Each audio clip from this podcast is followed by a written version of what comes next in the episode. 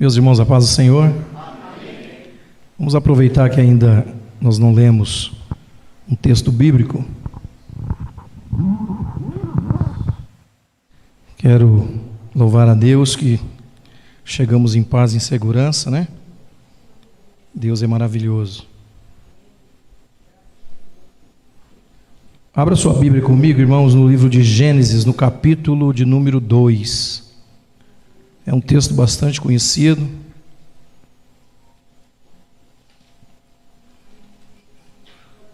Hoje é um culto de ensino, né, da palavra de Deus, né? O tradicional culto de ensino. Em alguns lugares ainda se fala culto de doutrina, né? E às vezes a gente se assusta, né, com, com doutrina, mas doutrina é a essência de um ensinamento, né? Então não é para assustar para glorificar, não é? O capítulo 2, irmãos, do livro de Gênesis, eu quero ler o versículo 16 e o 17. Nos diz assim a poderosa palavra de Deus.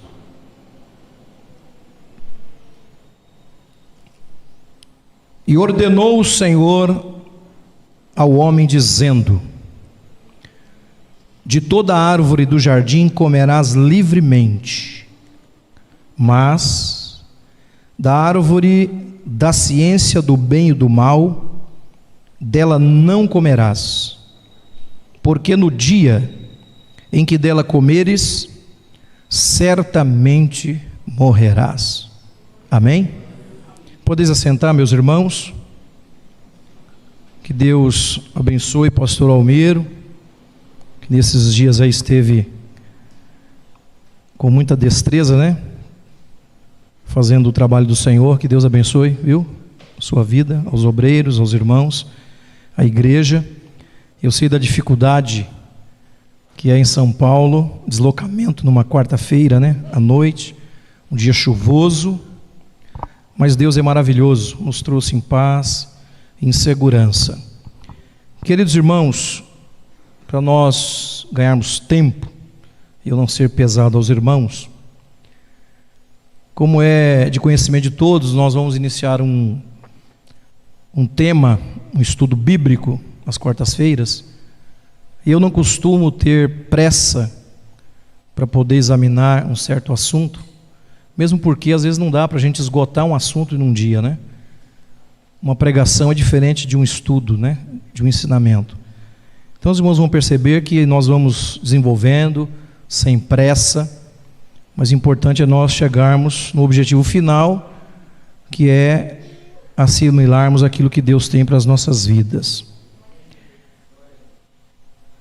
Eu orando nesses dias, porque eu entendo que para cada local, para cada momento da nossa vida, Deus tem um projeto, um plano, uma estratégia uma forma de agir, de operar.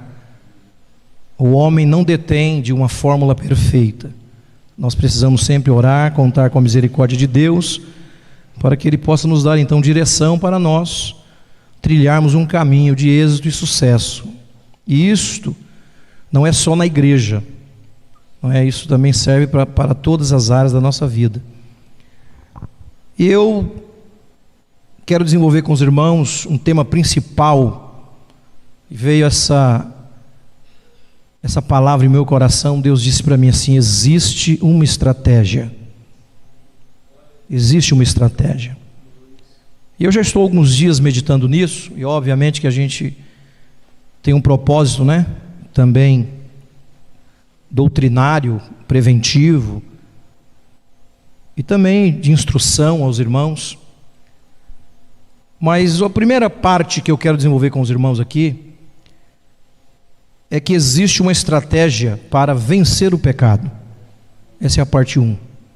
Por isso que eu li o texto do capítulo 2 do livro de Gênesis, que Deus fala de forma veemente com o homem, com a sua criação, com aquele que fora criado à sua imagem, à sua semelhança. E Deus fala com ele um discurso direto, pontuando exatamente qual seria o posicionamento do homem em relação ao pecado. O texto ele é um pouco grande, extenso. Depois, quem sabe, no outro dia a gente possa esmiuçar um pouco mais ele. Mas a Bíblia vai dizer que Deus, no versículo 16, diz a Bíblia que Deus deu uma ordem ao homem. Deus disse: E ordenou o Senhor ao homem, dizendo: De toda árvore do jardim comerás livremente. Você pode comer de todas as árvores, mas da árvore da ciência do bem e do mal, dela não comerás. Deus aqui não abriu uma prerrogativa para o homem ter uma escolha aqui. Deus disse: não. Porque o dia que você comer, você morrerá. Mas, nós sabemos que, obviamente, o homem desobedeceu ao Senhor, fez exatamente aquilo que Deus falou para não fazer, e aí nós já conhecemos a história. Hoje em dia, irmãos, nós estamos vivendo o tempo de que as pessoas estão se escandalizando de muitas coisas, do que se fala, do que se crê, ideologia política, partidária e tantas outras. Mas nós ainda, nós que protestamos contra o pecado, nós precisamos ainda nos escandalizar sim do pecado, do erro, porque o pecado faz o homem errar o alvo, faz o homem errar o seu objetivo e automaticamente não entrar no céu. Nós sabemos que o inimigo de nossas almas ele tenta o tempo todo para que nós possamos perder a nossa comunhão com Deus. Nós estamos ainda vivendo um período de pandemia, obviamente que está no fim, mas esse fim já, já chegou pelo menos três vezes e nós vimos que não era o fim, não é? Agora parece que a coisa está mais maleável. E eu pergunto aos irmãos: será que o nosso inimigo ele deixou de trabalhar? Certamente não. Ele ainda continua na espreita, colocando algumas situações para que nós venhamos a entrar justamente na estatística das, daqueles que são derrotados por ele, por aquilo que ele oferece. E ele é especialista em oferecer aquilo que ele não tem. Até para Jesus ele tentou fazer isto. Ele disse: Se você me adorar, eu vou te dar isso, aquilo, aquele outro. Ele não tem nada. Aliás, como diz um grande amigo, diz que ele foi o primeiro sem teto que nem casa ele tem nem corpo, porque perdeu todas as prerrogativas que tinha no céu, porque também pecou. E a Bíblia já diz, né? Que todos pecaram e destituídos foram da glória de Deus. Por isso, irmãos, que a salvação é algo maravilhoso. Por isso que a igreja ainda tem que pregar Jesus Cristo porque Ele é aquele que nos reconcilia com Deus. A salvação traz consigo muitas outras outros benefícios, por exemplo, a justificação, que Deus passa a ver o pecador como se ele nunca houvesse pecado. Isso é só Deus, irmãos. Só Deus pode fazer isto. E não lançar em rosto, porque a Bíblia diz que ele rasgou a cédula que nos era contra ele não é acusador, e aí nós saímos desse mundo tenebroso desprovidos de tudo, sem nada, sem às vezes dignidade, sem um nome, sem uma moral para se expor como um ser exemplar ou alguém idôneo para dar um conselho. E quantos de nós não adentramos a porta de uma igreja arrebentados? dilacerados pelo pecado, por aquilo que o inimigo colocou em nossas vidas, mas o Senhor nos recebeu. Glória a Deus. Eu não gosto muito de, não tenho nada contra quem usa, eu não gosto de usar a expressão eu aceitei Jesus, porque foi Ele que me aceitou.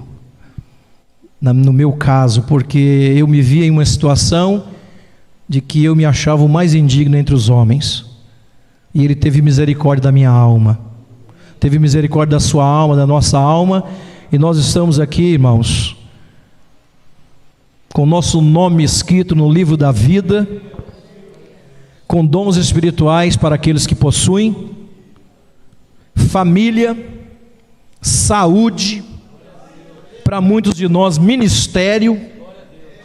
Esse Deus que nós servimos, ele é maravilhoso.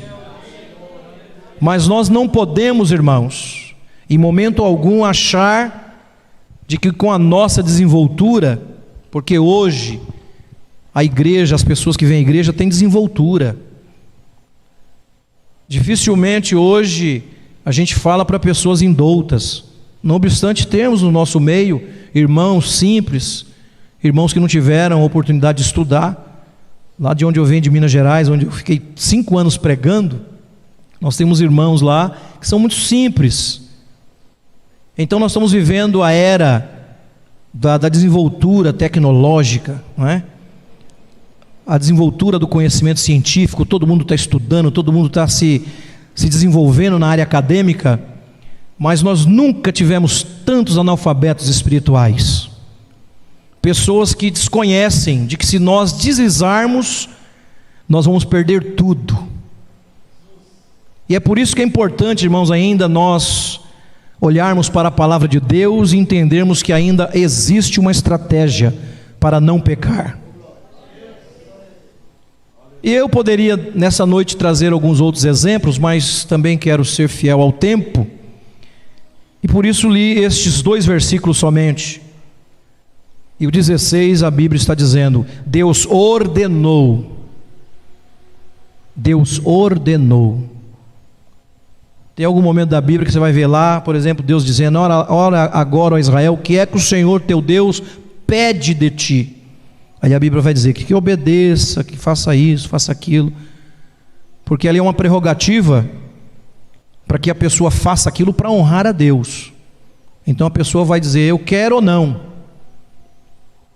Mas tem coisa que é ordem. Tem coisa que Deus diz não.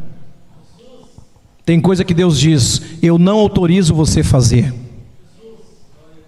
Nós estamos vivendo os tempos em que as pessoas estão buscando homens para serem exemplo. É egocentrismo, está no ápice hoje no mundo.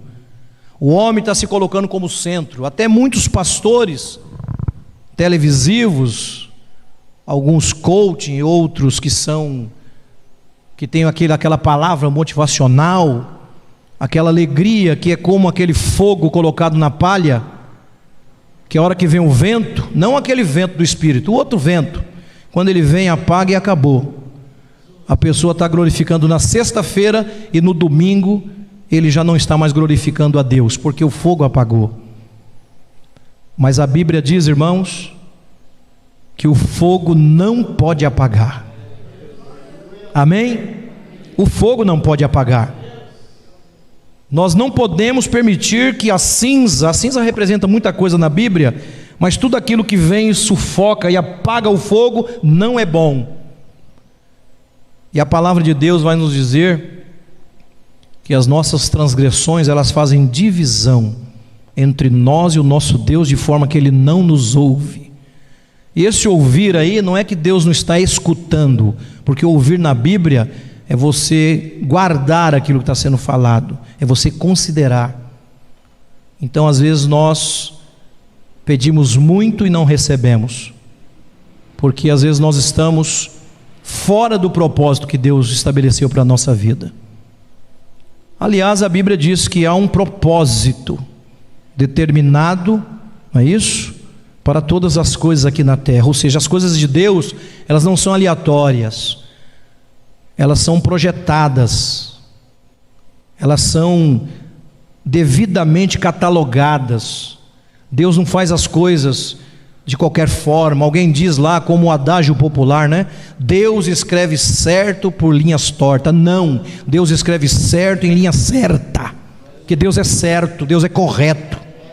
Com Deus, irmãos, não tem, a Bíblia diz, não há mudança e nem sombra de variação. Ele é o mesmo hoje, amém? Ontem e é eternamente. Em algumas traduções diz será, não existe aqui advérbio de dúvida, não. Ele é eternamente, ele é o mesmo. Glória a Deus por isso. Então, meus amados irmãos, ainda precisamos falar disto, das coisas que nos impedem de alcançar a bênção de Deus. O tempo não permite nós irmos muito adiante, mas entenda que tem coisa na nossa vida que é ordem de Deus. Por isso que nós não podemos, como disse anteriormente, tomar a vida de ninguém como modelo no que tange a minha vida espiritual. Porque o propósito que Deus tem comigo é diferente que Deus tem com o irmão. Nem todos são chamados para liderar, nem todos são chamados para pregar. Falar de Jesus todo mundo não pode, todo mundo deve falar, é ordem bíblica, mas nós somos pessoas diferentes, nós não somos robôs, amém, irmãos? Até se houver no nosso meio aqui algum, alguns gêmeos, tem alguém que é irmão gêmeos aqui? Não, aqui não tem, né? Até mesmo se forem gêmeos univitelinos, ou seja, que compartilham a mesma placenta, eles serão diferentes, terão digitais diferentes e DNA diferente. Semelhança genética, mas pessoas diferentes, porque Deus nos fez diferentes. Então, queridos irmãos, nós precisamos ainda pedir a Deus direção, principalmente nesses dias em que nós estamos vivendo um pós-pandemia, que Deus conta com um remanescente, com pessoas que Deus conta, e nós precisamos fazer a obra de Deus. Amém, irmãos? Precisamos pregar a palavra de Deus, como a Bíblia diz, a tempo e fora de tempo, para que o Senhor faça uma obra muito grande. Eu acredito que muitos de nós não partiu ainda nesse tempo, porque Deus tem um negócio conosco. Então nós precisamos sim é pedir ao Senhor misericórdia, buscá-lo em oração, para que nós não pequemos, não, não vamos pecar contra o Senhor e possamos estar na Sua presença para sermos vaso de honra e Deus se utilizar de nós. Você acredita que Jesus ainda batiza no Espírito Santo? Que Ele ainda distribui dons espirituais na igreja? Pode perceber que batismo no Espírito Santo já está sendo quase milagre nas igrejas. Algum tempo atrás eu vi uma reportagem, foi muito bom isso e aquela reportagem falava no, no Mensageiro da Paz que em um determinado lugar Jesus estava batizando no Espírito Santo. E eu estava ali na CPAD e um pastor amigo disse: Olha aqui que bênção, Jesus está batizando no Espírito Santo em tal cidade. E eu glorifiquei a Deus por aquilo.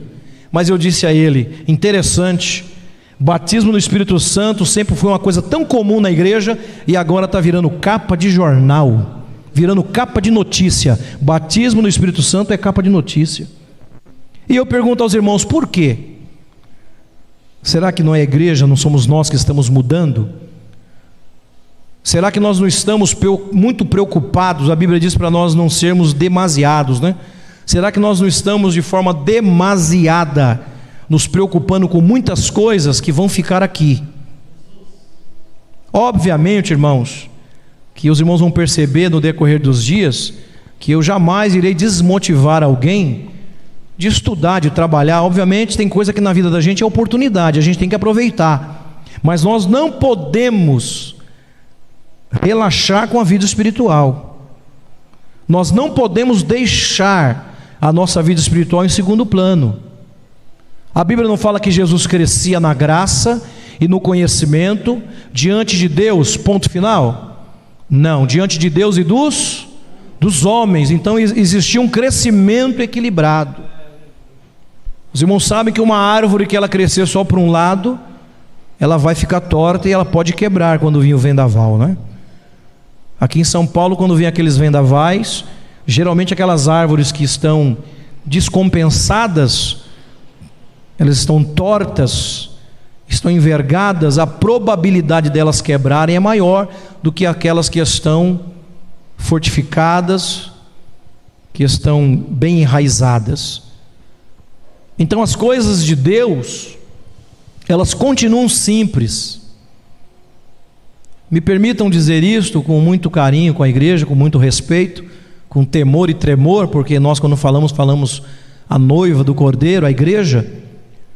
Mas me permita dizer que às vezes, irmãos, nós fingimos que não estamos vendo o que está acontecendo sendo que nós somos espirituais, e a Bíblia diz que quem é espiritual discerne todas as coisas espiritualmente e por ninguém é discernido. E a igreja tem a mente de Cristo. Olha, irmãos, e nós temos o Espírito Santo. Então não tem como a gente dizer assim, pastor, eu estava desapercebido, de repente isso aqui aconteceu. Não, irmãos. Porque o inimigo, ele engoda a pessoa. Não é? é como eu vou dar um exemplo, e aqui talvez em outra oportunidade dou um outro exemplo, mas vou usar um exemplo simples aqui para os irmãos entenderem. E lá em Minas, muitos irmãos gostam de pescar. E tem lugar que, se você não fizer a ceva, que eles falam, é isso mesmo? Se você não cevar o lugar, se você não ir lá jogar um pouquinho de comida num dia, no outro dia, o peixe não vem. Mas aí tem todo um preparo, né? O pescador vai lá preparando, jogando alguma coisa, e chega o dia que ele diz: Agora eu tenho certeza, eu vou pegá-lo. E aí ele puxa, e quando o peixe sai da água, acabou, irmãos, porque o habitat do peixe é a água. E o inimigo trabalha assim, ele vai como que cevando a pessoa, né? Ele vai como que preparando todo o ambiente, não é isso? Vai preparando o prato de lentilha mas a lentilha, para ser comida, precisa ser cozida, precisa ser colhida, temperada. Ninguém vai comer cru, não é? Então tem todo um preparo que ele faz, aquela artimanha toda, os falsos amigos, os falsos conselheiros, não é? Aquelas pessoas que se apresentam como pessoas idôneas e a gente sabe que às vezes não é, e tudo isso o crente tem que discernir, irmãos, espiritualmente. Nós estamos fazendo uma obra para Deus, amém? Vocês percebem que Neemias ele estava lá trabalhando e de repente chega um grupo. E quando a gente vai ler o texto, a gente vai ver que eles queriam convidá-lo para comer. Né? Obviamente que tinha ali algo subjetivo naquele convite. Ali eles intentavam acabar com Neemias com aquela obra. E a Bíblia diz que Neemias recusa aquele convite. Depois está escrito para nós ele dizendo: Eu percebi que o Senhor não os enviou porque ele tinha discernimento de Deus. O próprio Jesus na cruz, quando você vai lá ver que alguém vai oferecer para ele, né? O fel com mirra, Jesus não aceita. Não é? Jesus aceita o vinagre. E aí dá o grito. Sabe por que que não, irmãos? A mirra era analgésico da época. Sabe o que o diabo ia dizer? Jesus só aguentou porque eu dei remédio para ele na cruz. Eu dei analgésico para ele, por isso que ele aguentou. Mas Jesus, mesmo na cruz, ele tinha discernimento. A Bíblia diz: ele não tomou. Meus amados irmãos, nós só erramos quando nós queremos andar com as nossas próprias pernas. Quando nós somos dono de nós mesmos, nós erramos. Mas quando nós dizemos, Senhor, não obstante eu ter conhecimento, eu ter desenvoltura, mas eu dependo da tua direção. Davi era um guerreiro, Davi era campeão por excelência. Davi, quando Deus usava ele numa, numa batalha, irmãos, ele vencia. E você vai ver que Davi ele era tão tremendo que quando chegava o tempo que ele vencia o inimigo e tinha um despojo, alguém dizia: Vamos, Davi. Ele disse: Não, vamos esperar os que estão lá atrás para eles chegarem também, porque eles fazem parte aqui da bênção. Ele tinha toda uma estratégia com o povo. Aí um dia ele está acampado, e o povo numa precipitação, e a gente começa a ver pelo texto que eles queriam logo ir para a guerra, e aí Davi ele recebe uma palavra de Deus, diz: Não Espera o balançar da copa da moreira. Espera. ele está tranquilo, e quando Deus envia o sinal, ele sai e vai para a peleja e Deus dá vitória. É tudo no tempo de Deus, irmãos. A estratégia é de Deus. Amém? A forma como Deus vai nos usar é tudo de acordo com o que Deus quer. A estratégia de Deus não é nossa.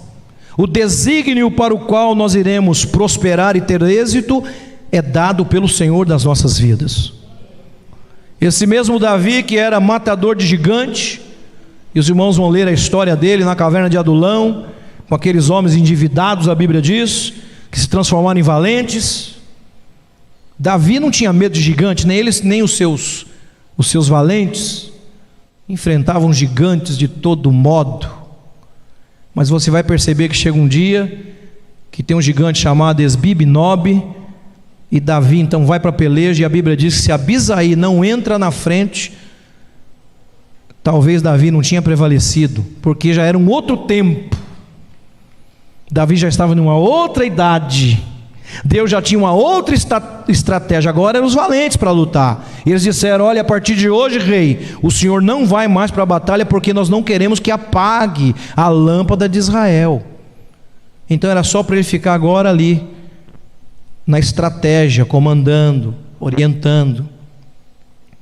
Queridos irmãos, é só uma introdução a este assunto, mas a gente vai ver que está correlacionado à questão do pecado e também as coisas que Deus fala conosco, que a gente vai ler a história do nosso irmão Sansão, e Sansão tinha um negócio com Deus, ele tinha um segredo com Deus.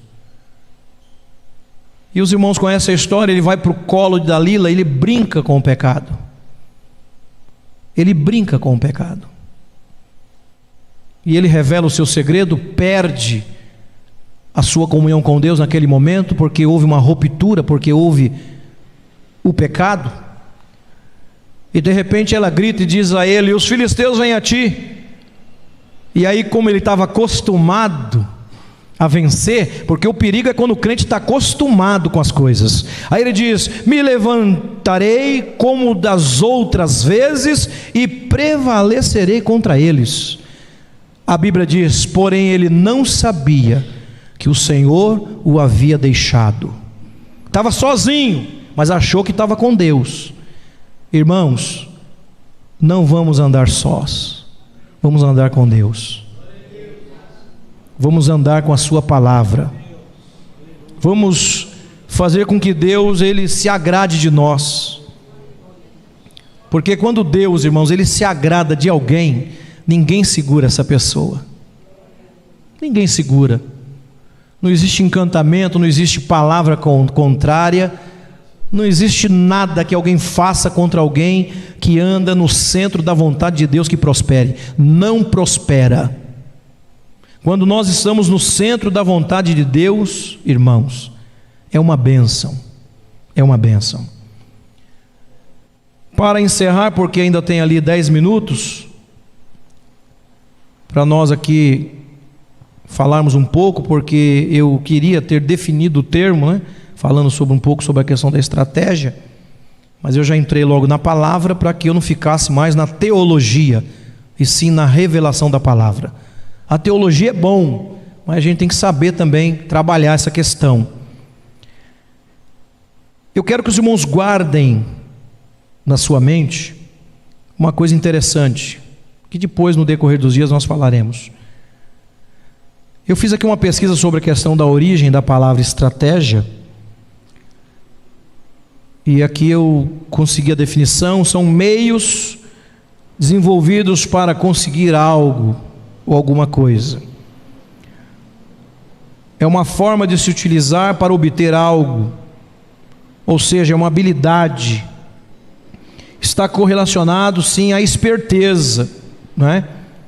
Por exemplo, a gente usa muito a expressão contornou aquela situação com, com estratégia, ou seja, com o jeito certo, da forma certa, lidou com aquela situação de forma correta. E a vida da gente é repleta disto. Interessante é que a Bíblia ela é norteadora, a Bíblia é a bússola do crente, ela vai nos dar direção. Sempre, sempre. Mas a estratégia, irmãos, ela sempre será diferente, porque nós estamos em batalhas, obviamente que estamos em uma guerra, mas essa guerra é composta de batalhas, e essas batalhas precisam ser vencidas com estratégias de Deus. E a gente busca isso na oração, no jejum. Eu vi que essa igreja é uma igreja jovem. Tem muitos jovens aqui na igreja, né? Jovens casados, jovens solteiros. E é difícil, irmãos, para um jovem estar aqui dentro da igreja. Eles enfrentam uma dificuldade muito grande para estarem aqui na igreja. Porque se o inimigo, ele fica circundando a nós, tentando nos fazer pecar. Imagina os jovens. A igreja precisa abraçar os jovens. A igreja precisa orar pelos jovens. Nós tínhamos um costume há muito tempo, porque eu fui criado no meio do círculo de oração, irmãos. E as irmãs falavam assim: nós vamos fazer tipo como uma adoção na oração. E eu tinha lá pelo menos umas seis mães, que eu as considerava e as considero até hoje como mães, que oram por mim. Tem lá no Rio de Janeiro, lá nos Estados Unidos. E eu digo, e aí, estou orando? Estou orando. Eu disse, amém. É por isso que está dando certo, porque tem alguém orando. Irmãos, não vamos complicar as coisas de Deus, continuam simples. É a gente vai orar, nós vamos orar, vamos jejuar, consultar a Bíblia e Deus vai dar estratégia. Às vezes alguém está preocupada, né? A mãe preocupada, como que o filho vai voltar para a igreja, como o esposo vai se converter, Deus dará a estratégia. O que nós precisamos fazer é estar na presença de Deus. Amém? O Senhor vai nos dar a estratégia. Essa palavra é muito ligada à área militar, não é? Quem monta, quem faz primeiro as planilhas, né, eles falam planificações de guerra. Quem planeja uma guerra bem planejada, a tendência é vencer a guerra. Não é? Se pensa primeiramente em destruir os acessos, você pode ver que se explodem os aeroportos, as estradas, é? as refinarias de petróleo, não é isso? Onde estão os aviões, o suprimento de água. Irmãos, não mudou, sempre foi assim, sempre vai ser. E se a gente trazer para a visão espiritual, é sempre assim: o inimigo vai minar aonde está o teu arsenal, aonde é que você se abastece, aonde é que a gente carrega a bateria? Lá em casa. É lá no seio da nossa casa, é lá, irmão, que a gente está com a esposa, com a irmã, com o esposo, com os filhos, a gente está junto ali se fortalecendo, e ali a gente recarrega as baterias, não é assim? E aí, quando a gente se reúne aqui na igreja, imagine famílias fortificadas, com estratégia de Deus, quando se reúne, irmãos, é glória a Deus e aleluia. Não tem tempo para outras coisas. Aí o Espírito de Deus se manifesta na igreja, a gente diz: esta igreja é uma bênção, porque começa a bênção lá. Glória a Deus. Nós estamos um pouco acostumados, às vezes nós nos deixamos levar por alguns ensinadores aí, de que a gente vai vir na igreja e no determinado dia vai ter um pregador, uma pregadora, e ele vai dizer: vem à frente, ele vai estender as mãos e vai dizer assim: Eu profetizo sobre a sua vida, receba e tudo vai mudar, como não faço de mágica. Irmãos, eu não acredito nessas pregações. Por que é que ninguém pede para alguém se preparar 364 dias para vir em um dia receber a benção? Não, é um dia receber a benção para o ano todo. É orar cinco minutos que Deus vai responder. É dizer, eu tenho muita fé. Se Deus responder, Deus vai responder em três minutos. Mas se Deus não quiser responder em três minutos? Não, pastor, mas tem. Eu faço campanha de oração, irmão. Campanha de oração na Bíblia é orar sem cessar. Esse negócio de tempo somos nós que colocamos, mas a campanha de oração da Bíblia é orar sem cessar. Não é sete dias, não é 21 dias, não é 30 dias, não é 12 meses de clamor, não é. Não, não, não, não. Se faz muito dessas coisas para poder ter lá uma, um certo chamamento, para que as pessoas possam ser despertadas, né? Para ouvir, por exemplo, eu coloquei aqui, não é? Existe uma estratégia, alguém vai dizer, ué, mas eu vou querer ouvir esse negócio. O que, que é? Então a gente faz parte a gente usar é, algumas coisas para atrair atenção, mas veja, nada substitui a palavra de Deus. Amém? E aí eu vou parar por aqui falando que a estratégia não é subterfúgio. O que é um subterfúgio? É uma alegação, um pretexto para quem procura de maneira argilosa se esquivar de uma verdade. Geralmente, quando você chega diante de alguém e diz: Olha, eu amo a sua alma, e Deus manda falar assim para você, a pessoa diz assim: Eu não recebo essa palavra. Ou ele diz: Deus não falou na sua boca. Aí a gente sacode a poeira e vai para outra cidade, faz como Jesus. Mas quando Deus manda, e quando Deus fala, Deus se responsabiliza. Amém, meus irmãos? Vamos parar por aqui. Como disse aos irmãos, eu não tenho pressa. Nós teremos ainda outros dias para debruçar sobre este tema e nós irmos avançando sobre as estratégias que Deus nos dará. Amém? E eu quero reunir uns jovens aqui um dia e dizer que Deus tem uma estratégia também para o namoro. Posso ouvir um glória a Deus? Existe uma estratégia para o namoro, viu irmãos?